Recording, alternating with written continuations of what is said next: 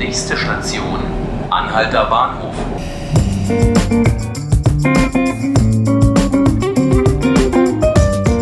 Hallo, hier ist der Podcast 5 Minuten Berlin des Tagesspiegels. Ich heiße Ruth Ziesinger und ich freue mich, dass Johannes Bockenheimer, Kollege aus dem Berlin-Ressort, heute hier bei mir ist. Hallo Johannes. Hallo Ruth. In dieser Woche findet in Berlin der Jüdische Zukunftskongress statt. Es ist der erste seiner Art. Er wird von der Leo Beck Foundation initiiert, unterstützt wird er von der Senatsverwaltung für Kultur.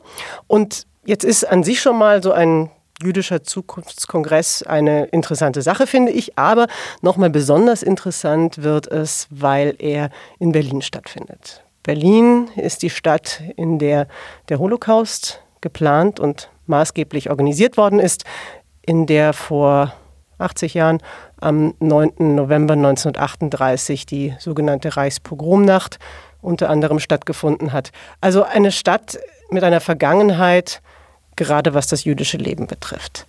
Und deshalb würde ich jetzt gerne dich fragen, Johannes, wie ist denn das jüdische Leben heute in Berlin? Sehr, sehr vielfältig. Ähm, die jüdische Gemeinde zu Berlin beispielsweise, die ja sowas wie das Kernstück äh, des Berliner jüdischen Lebens hier ist, wurde als sogenannte Einheitsgemeinde organisiert.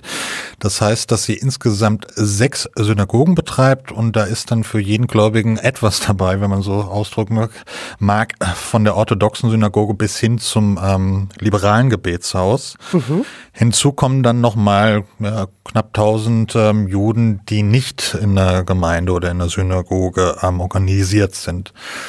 Ähm, das jüdische Leben per se ist natürlich nicht nur aufs Beten und Glauben beschränkt, ähm, sondern es gibt in allen gesellschaftlichen Bereichen jüdisches Leben, von der Kunst über die Wissenschaften bis hin zum Sport. Wir hatten beispielsweise 2015 hatten wir zum ersten Mal die Maccabiade hier mhm, in Berlin mhm, gefeiert. Mhm, ja. Das ist ein riesig großes jüdisches ähm, Sportfest, an dem haben dann insgesamt äh, knapp 2000 Sportler aus aller Welt teilgenommen. Ja, also jüdisches Leben findet statt in Berlin und ich würde jetzt gerne äh, einen der Initiatoren oder den Koordinator des Zukunftskongresses zitieren, den äh, Dimitri Belkin. Der sagt nämlich nicht nur, dass jüdisches Leben hier in der Stadt stattfindet, sondern er sagt, dass gerade Berlin eben zu einem Herzen der weltweiten jüdischen Diaspora geworden ist. Das sind ja ziemlich interessante Worte und ähm, was für Gründe hat das denn? Was denkst du? Ich glaube, seine, seine Worte werden tatsächlich auch von, von Zahlen untermauert. Ähm, mhm. Berlin war in den vergangenen Dekaden seit der Wiedervereinigung, also in den vergangenen drei Dekaden, ähm, eine der weltweit am schnellsten wachsenden jüdischen Gemeinschaften. Mhm. Ähm, das war vor allem der Zuwanderung aus der ehemaligen Sowjetunion geschuldet oder vielmehr verdankt, möchte ich sagen. Tatsächlich sind mittlerweile mehr als 80 Prozent der Gemeindemitglieder hier in Berlin Juden aus den Nachfolgestaaten der Sowjetunion. Das hat auch ganz äh, praktische Konsequenzen. So wird etwa das Gemeindeblatt jeder Gemeinde ähm, zweisprachig gedruckt, neben Deutsch auch in Russisch. Aha. Grund für diese, diese russische ähm, Mehrheit ist die Entscheidung der Bundesregierung. Die hat dann nämlich Anfang der 90er Jahre entschieden, dass ähm, sie jüdische ähm, Zuwanderung aus der ehemaligen Sowjetunion als ähm, Kontingentflüchtlinge anerkennt. Ja. Von daher hatten sie es natürlich auch einfacher, hier in, in Berlin zu landen. Ja, gut, aber es sind ja jetzt auch nicht nur Auswanderer, die nach Deutschland kommen oder Einwanderer, mhm. sagt man ja dann wohl sinnvoller, sondern es kommen ja zum Beispiel gerade auch junge Israelis gerne in die deutsche Hauptstadt Warum gefällt es denen hier? Was finden die gut? Das stimmt. Ähm, die Israelis haben Berlin vor allem in den vergangenen zehn Jahren ähm, entdeckt. Das habe ich selbst so ein bisschen miterlebt oder mitverfolgt, diese Entwicklung. Ich war mhm. zum ersten Mal vor knapp zwölf Jahren in, in Israel. Damals spielte Berlin als, als deutsche Hauptstadt nicht unbedingt so, so, so eine große Rolle als, als ähm, Ferienort oder als Ort, äh, als Sehnsuchtsort. Ja. Das hat sich in den, in den, in den darauffolgenden Jahren ziemlich geändert. Ähm, die Gründe sind da ganz ähnlich wie bei vielen anderen Zugereisten. Berlin hat sich einfach ähm, den Ruf gemacht, eine offene, eine spannende Stadt zu sein. Für viele Israelis spielt aber allerdings dann auch noch ähm, das Ökonomische mit. Ähm, Berlin ist von den Lebenshaltungskosten einfach unglaublich günstig im Vergleich mhm. zu Israel. Das wurde sehr genau registriert in diesem kleinen Land Israel, mhm. ähm, wo die hohen Lebenshaltungskosten in der Vergangenheit immer wieder zu großen Protesten geführt haben.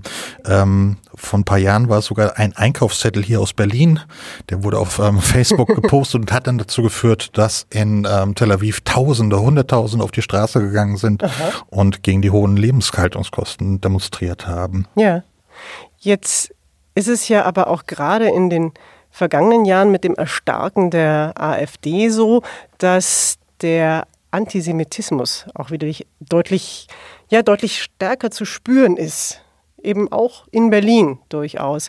Alexander Gauland hat mal die Jahre der Nazi-Herrschaft als Vogelschiss der Geschichte bezeichnet. Da hört man dann schon, woher der Wind weht. Wie, wie schätzt du das ein? Macht man hier genügend gegen diesen neuen, alten Antisemitismus? Mhm. Ich sage immer, mit dem Antisemitismus ist es wie mit einer Wagner-Oper. Ähm, die Melodien variieren, aber das Leitmotiv bleibt immer das gleiche. Mhm. Also der Antisemitismus war natürlich nie weg. Ähm, ähm, und so ist das auch mit den Herren und Damen von der, der, der, der AfD.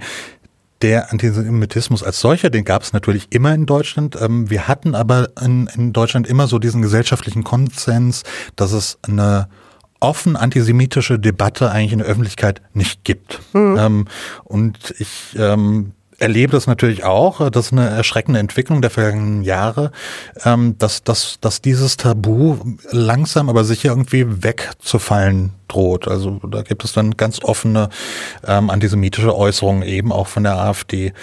Ich würde mir wünschen, dass, ähm, dass wir Antisemitismus im öffentlichen Diskurs ächten und auch brandmarken würden. Ob das wirklich ähm, in, in absehbarer Zeit ähm, so sein wird, da habe ich leider meine Zweifel. Zum Abschluss noch eine Frage auch zum Antisemitismus, aber auch gerade hier in Berlin, weil das ja auch ein hier oft diskutiertes Thema ist, nämlich der Antisemitismus, der aus der ähm, arabischstämmigen Community kommt. Wird da in der Hauptstadt genügend dagegen angegangen oder was mhm. gibt es da für Initiativen? Es gibt tatsächlich Projekte wie beispielsweise die ähm, Kreuzberger Initiative gegen Antisemitismus. Ähm, das sind Zusammenschlüsse, die sehr gute, sehr wertvolle Arbeit in der muslimischen Community leisten im Kampf gegen Judenhass und Antisemitismus. Unterm Strich reicht das aber leider natürlich nicht aus. Ähm, ich bin ein bisschen zurückhaltend als Journalist, irgendwie der Politik Handlungsempfehlungen zu geben. Das ist ähm, nicht unbedingt meine Aufgabe. Aber klar ist natürlich, dass es ein riesiges Problem in, in, in den arabischsprachigen Communities, in der muslimischen, ähm, im muslimischen Berlin gibt mit Judenhass. Ähm, das Wort Jude ist in, an, an Berliner Schulen leider mittlerweile ein ganz normales äh, Schimpfwort. Ähm, da würde ich mir schon natürlich wünschen, dass die Politik sich ähm, ganz eindeutig positioniert und auch Projekte wie beispielsweise diese Kreuzberger Initiative stärker noch unterstützt. Das ist mein Wunsch. Johannes, vielen Dank, dass du da warst. Sehr gerne. Das war unser Podcast 5 Minuten Berlin. Sie können ihn täglich unter der Woche ab 18 Uhr auf tagesspiegel.de hören. Und Sie können natürlich auch abonnieren, das würde uns freuen, bei iTunes oder Spotify. Mein Name ist Ruth Ziesinger. Machen Sie es gut.